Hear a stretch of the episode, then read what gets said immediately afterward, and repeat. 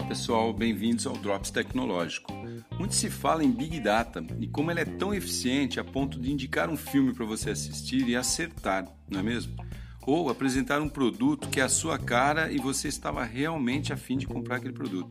Por trás de tudo isso, há uma montanha de dados que cruzam comportamentos individuais e de grupo, que por sua vez são trabalhados de forma que possam oferecer informações relevantes para a tomada de decisões.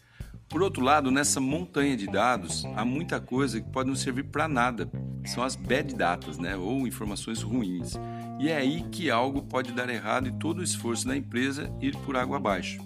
Exemplos de uso adequado não faltam, como o Spotify que te apresenta músicas que fazem todo sentido para você, ou as indicações da Netflix né, de séries e filmes que você acaba assistindo e gostando muito.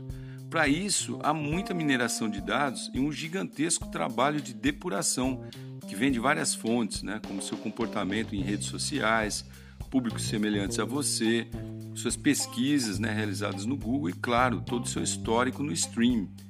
E em meio a isso, muitos dados desnecessários são descartados para que não obstruam o processo de análise e melhore o resultado da empresa.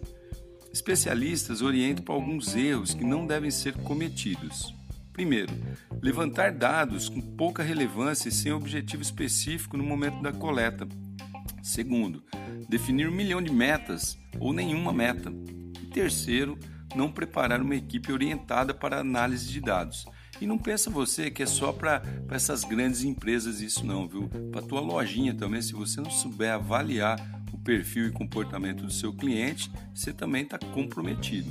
Bom, ou seja, é levar muito a sério esse tipo de recurso. Nos dias de hoje, isso está ficando cada vez mais fundamental. Há estudos e cases bem interessantes aí na internet que você pode pesquisar, que você vai achar bastante coisa a respeito. Isso vai te ajudar bastante a se preparar para usar essas excelentes ferramentas de dados, né, de informações.